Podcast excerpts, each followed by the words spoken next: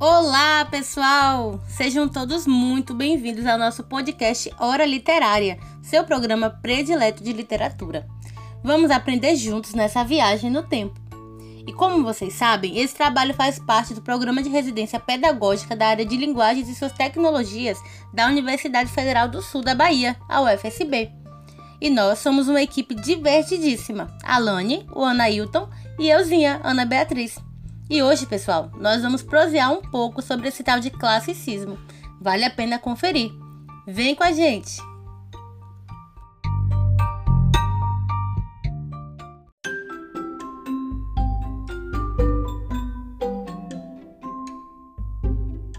Vocês sabem que tendência foi essa? Nesse episódio, nós vamos fazer um resumo desse movimento, falar sobre as principais características dessa escola e mostrar seu contexto histórico. Pessoal, o classicismo foi um movimento que ocorreu durante o período do Renascimento. Esse movimento tem como principal característica a imitação dos modelos clássicos greco-romanos, o humanismo e a busca pela perfeição. Vocês acreditam?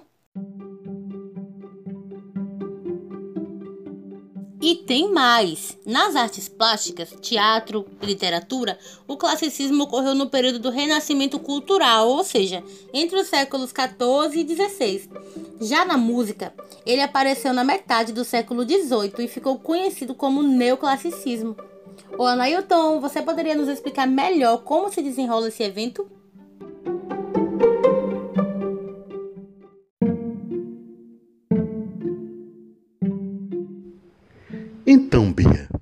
Vou desenhar um pouco esse evento.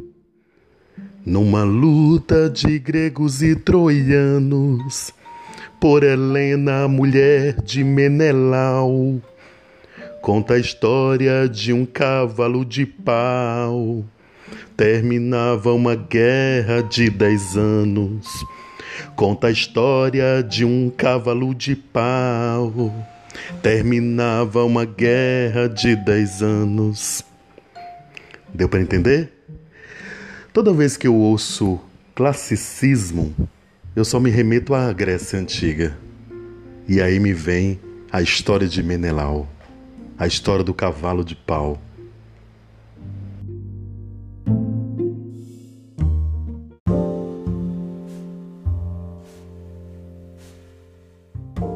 Um pouquinho de história não faz mal.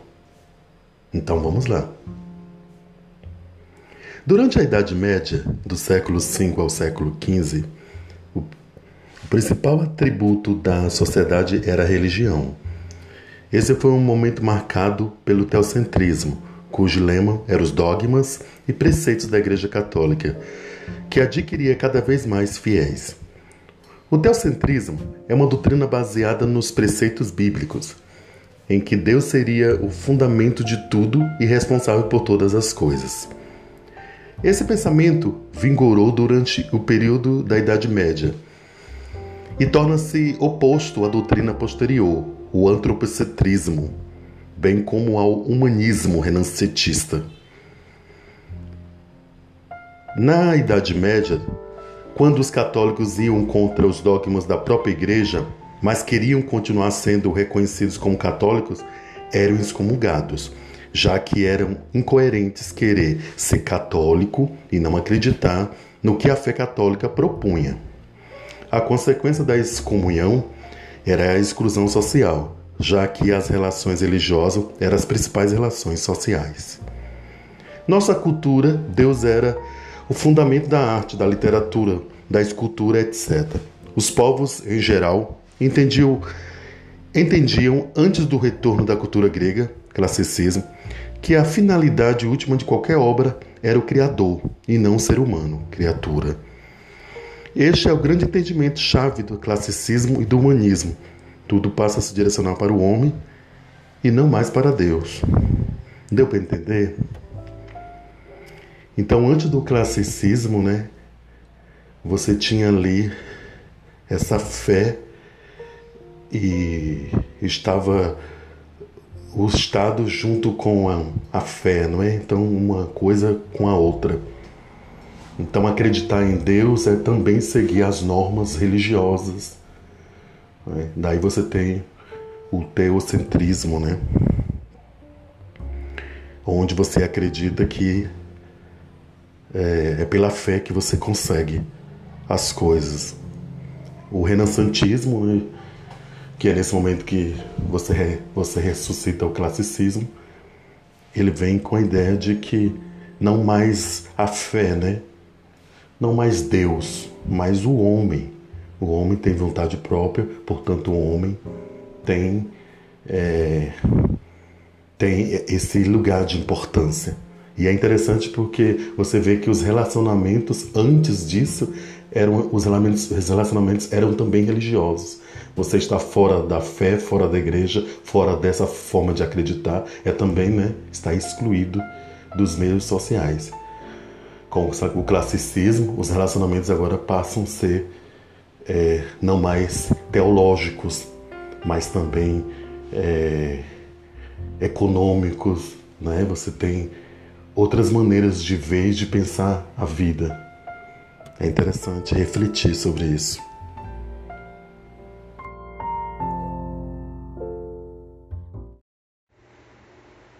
Deu sim, Anailton. Agora deixa comigo que vou acrescentar mais algumas coisas sobre essa nossa conversa.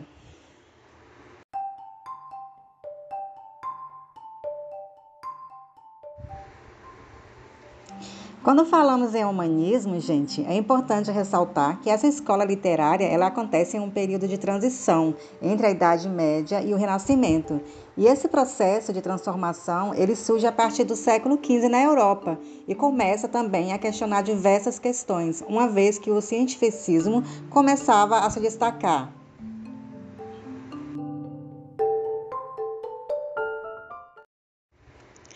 E mais, muitos estudiosos foram capazes de propor novas formas de análise do mundo e da vida, que estivesse além do divino, ou seja, apresentavam questões baseadas na racionalidade humana e no antropocentrismo, que é uma concepção que considera o homem no centro do mundo.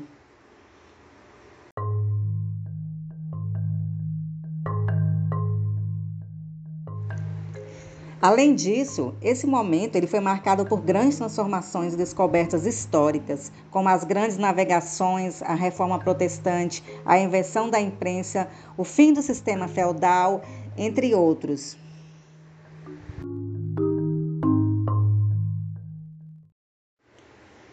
E ainda, a partir desse contexto, as pessoas elas começaram a buscar novas expressões artísticas pautadas no equilíbrio clássico. Assim surgiu o Renascimento Cultural, período de grandes transformações artísticas, culturais, políticas e que se espalhou-se por todo o continente europeu. Desse jeito. É, gente, que coisa interessante, hein? Vamos seguindo. Ô, pessoal, a principal característica do classicismo consiste na imitação dos modelos clássicos greco-romanos, e dessa forma, a busca pela perfeição, pelo equilíbrio, pela pureza das formas e o rigor estético são as principais tendências desse movimento. A imitação da antiguidade clássica greco-romana surgiu uma vez que os pensadores do classicismo acreditavam que os gregos e os romanos dominavam os ideais de beleza Alguns modelos para o classicismo são Platão, Homero, Virgílio e enfim, né?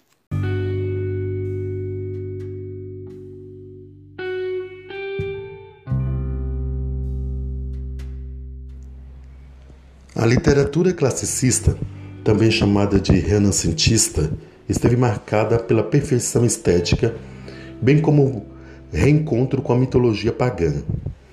Além da literatura, o classicismo foi um movimento artístico que teve grande destaque nas áreas plásticas e na arquitetura. Essa tendência se espalhou pelo continente, continente europeu no século XVI e teve o Renascimento como seu principal aliado. Então, é, você tem aí né, o retorno de ideias que eram se consideradas pagãs, né? Você volta lá para para mitologia. Acho que a Lani quer falar alguma coisa, será? Desenrola, colega.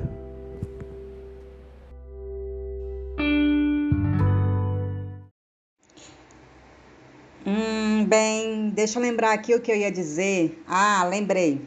Algumas características que eu gostaria de falar que são importantes, né? Então, para começar, nós temos o humanismo, onde o homem está no centro do conhecimento. E aí, nesse sentido, tem-se uma valorização do ser humano, assim como suas emoções e de seus pensamentos.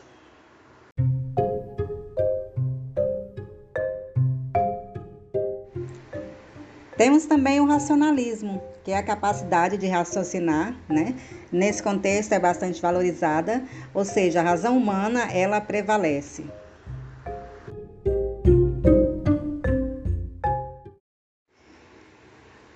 Outra coisa, temos a racionalização, mas eu, eu preciso que vocês prestem muita atenção nesse conceito, né? Porque ele é diferente do racionalismo, né? É, na racionalização é uma reflexão sobre o mundo e sobre o lugar do homem nesse espaço. Eu tenho também a valorização da cultura grega, né? Onde eu tenho um resgate e essa valorização da cultura é, a gente pode chamar de paganismo, né, que é o resgate desses deuses, né, toda a visão do homem tido na Grécia Antiga.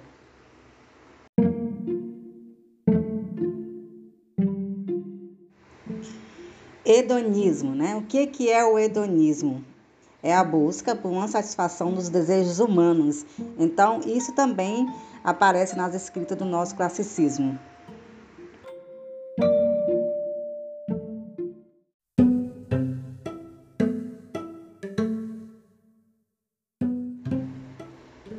Temos ainda a personificação, né, que é os elementos da natureza personificados como deus gregos, por exemplo, o amor, o tempo, entre outros. Ou seja, eu pego o amor e personifico. Os deuses gregos também, e assim por diante.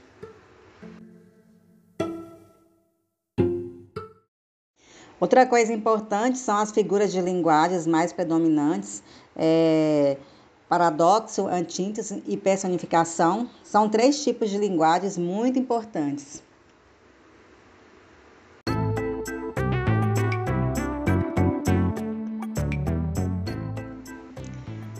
Bem, pessoal, é isso. Ficamos por aqui. Por hoje é só. Eu espero que vocês tenham compreendido esse espírito renascentista. Vamos renascer a cada dia, né? Esse podcast ficará disponível para ser utilizado para fins pedagógicos e material de apoio. Obrigada pela atenção, um abraço, até breve.